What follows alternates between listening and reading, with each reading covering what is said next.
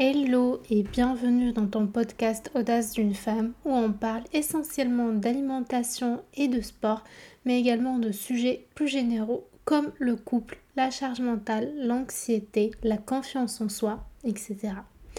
Aujourd'hui, nous allons parler du healthy, un terme qui veut tout simplement dire sain ou sainement mais qu'on voit depuis quelques années de plus en plus sur Instagram essentiellement, mais aussi sur Pinterest et YouTube. Donc finalement sur tous les réseaux sociaux. Avant d'entamer le sujet, si tu veux booster mon podcast, je t'invite à laisser une note sur Spotify et Apple Podcast et le partager avec des personnes intéressées. Let's go.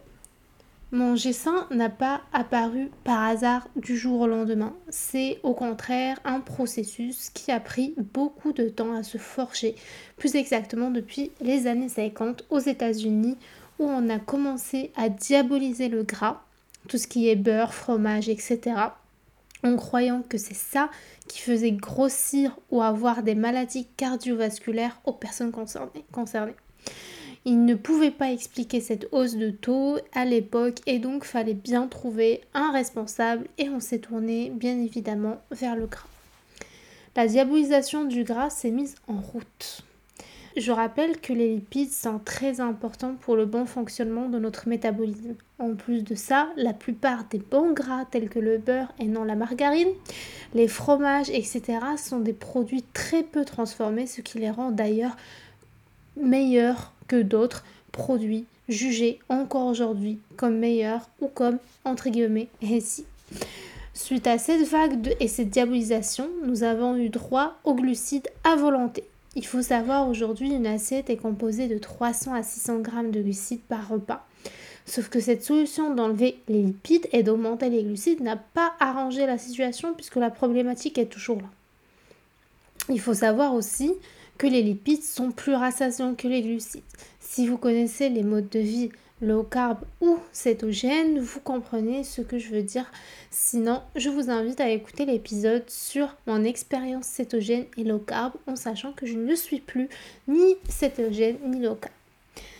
Maintenant que le problème n'a pas été résolu et que les gens n'ont pas vu leur santé s'améliorer, surtout avec l'émergence des fast-foods, on se met à diaboliser les glucides ou les carbs, comme disent les Anglais et les Américains. On voit des régimes pour perdre du poids où les glucides sont quasi inexistants, tout comme les lipides. Tout cela fait naître des frustrations et surtout une incompréhension de ce que sont les lipides et les glucides réellement. Aujourd'hui, on pense que manger un pokéball ou un bol le matin au petit déjeuner avec de l'avoine et des fruits va te faire maigrir, alors que tu as envie ce jour-là d'un bon pain chaud avec du beurre. J'adore ça, je, me suis fait ça ce matin aussi. Alors finalement, le healthy ne reste plus healthy puisqu'il fait naître chez toi des frustrations. On cherche à tout prix la version saine de tous les aliments et bien que ce soit une bonne approche, dans l'excès, elle a l'effet inverse, à savoir une frustration énorme et une culpabilisation à chaque écart, sans compter les TCA et problèmes psychologiques que tout cela peut engendrer et je ne parle pas des problèmes intestinaux que cela peut aussi déclencher. Pour finir sur ce point, le healthy a aussi fait son émergence suite à l'explosion des fit girls et fit boys sur Instagram et des produits considérés comme compléments d'alimentation tels que la whey, les BCAA, etc. Du coup, aujourd'hui, on veut tout manger protéiné et pourtant, des fois, on n'en a pas besoin et on veut se supplémenter en tout et n'importe quoi et pourtant, des fois, on n'en a pas besoin et ça a l'effet inverse. C'est pour ça j'ai intitulé cet épisode Le Healthy, la cuisine qui fait du mal. Maintenant, comment remédier à tout cela? Comment peut-on manger de tout sans culpabiliser? Comment peut-on manger vraiment healthy, vraiment sainement?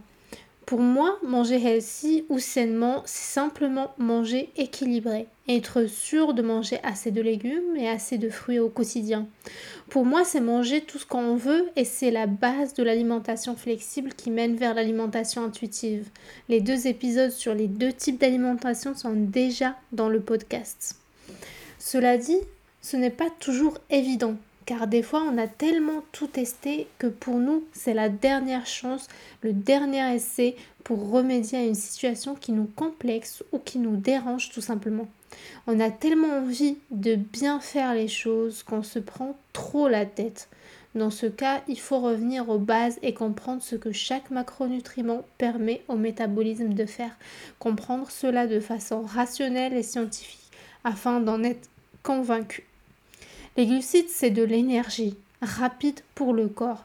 C'est ce qui nous permet de réaliser les différentes tâches la journée et à notre corps de fonctionner. Il est conseillé de ne pas dépasser 300 g de glucides par jour, mais pour ma part, je conseillerais d'être plutôt aux alentours des 200 g par jour. Les lipides ont un rôle de stockage de l'énergie.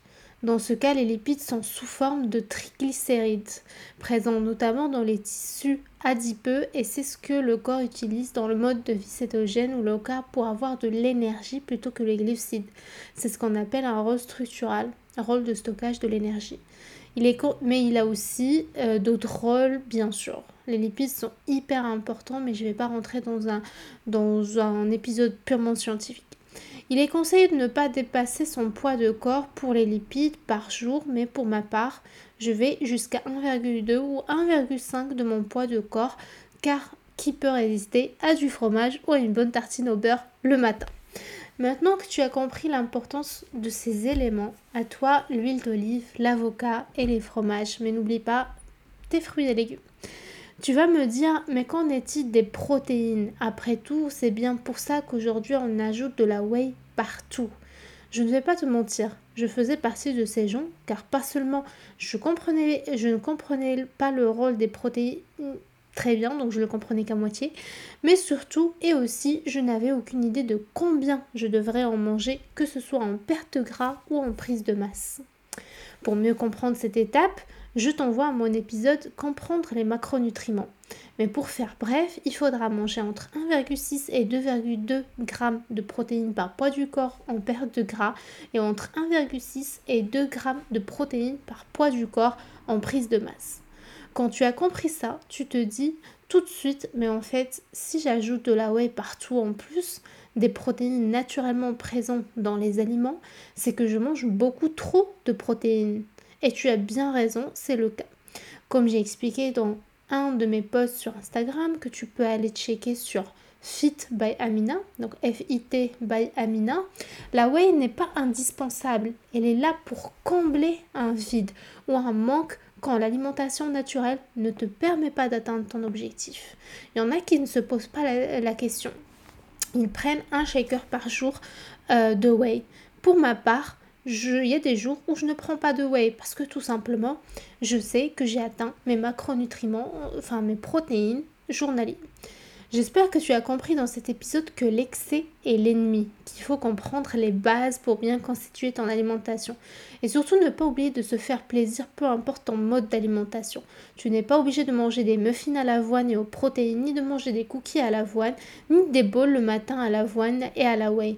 Tout ce dont tu as besoin, c'est de trouver ton propre équilibre, de comprendre l'alimentation, d'écouter ton corps, de lui donner ce dont il a besoin en macronutriments et envie et tu verras qu'avec le temps, il te le rendra bien. J'espère aujourd'hui te faire éviter les problèmes et les frustrations que j'ai eues par le passé. Et si tu as des questions, alors n'hésite pas à venir me les poser en privé sur Instagram. Encore une fois, c'est Fit by Amina. Pour ma part, je vais aller manger un cake au chocolat au caramel que j'ai réalisé hier. Franchement, il est trop trop bon. Sans, sans avoine, sans whey avec de la farine normale et qui me procure beaucoup de plaisir à le déguster. Voilà, n'oublie pas de noter et partager ce podcast comme j'ai dit et on se dit au prochain épisode, sur Audace d'une femme.